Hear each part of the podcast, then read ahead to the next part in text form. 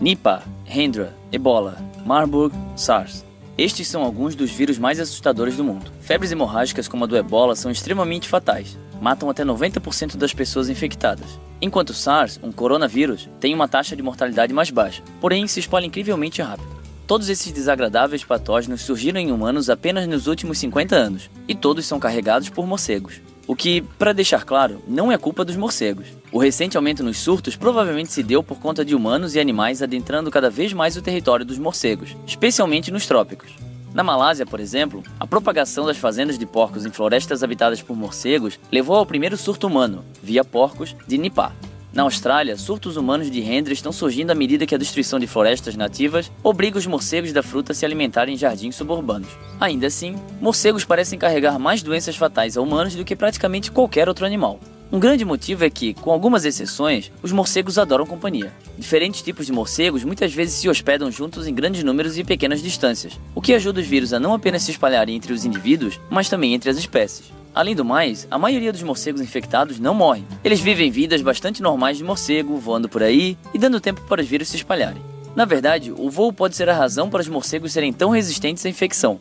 Como regra geral, os mamíferos não conseguem produzir a imensa quantidade de energia necessária para voar, sem também produzir uma grande quantidade de resíduos que danificam nosso DNA. Então, quando nossos primos morcegos tomaram os céus, eles nivelaram seus kits de reparação DNA e outras defesas, incluindo células especializadas que mantêm invasores virais no seu lugar. Morcegos podem, portanto, sobreviver a vírus mortais, mas o que importa ainda mais, ao menos para nós humanos, é como os vírus sobrevivem aos morcegos.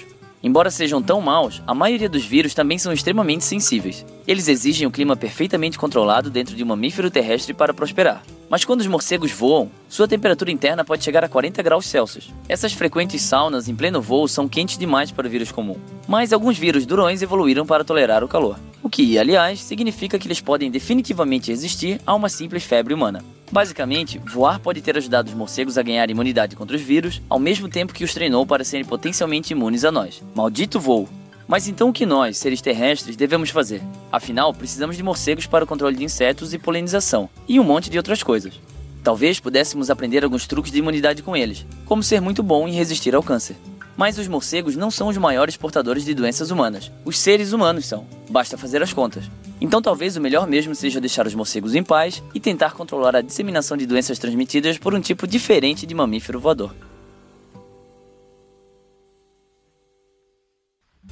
Esse foi o Minuto da Terra. Se você gostou desse vídeo, clique em gostei e compartilhe com seus amigos. Até mais!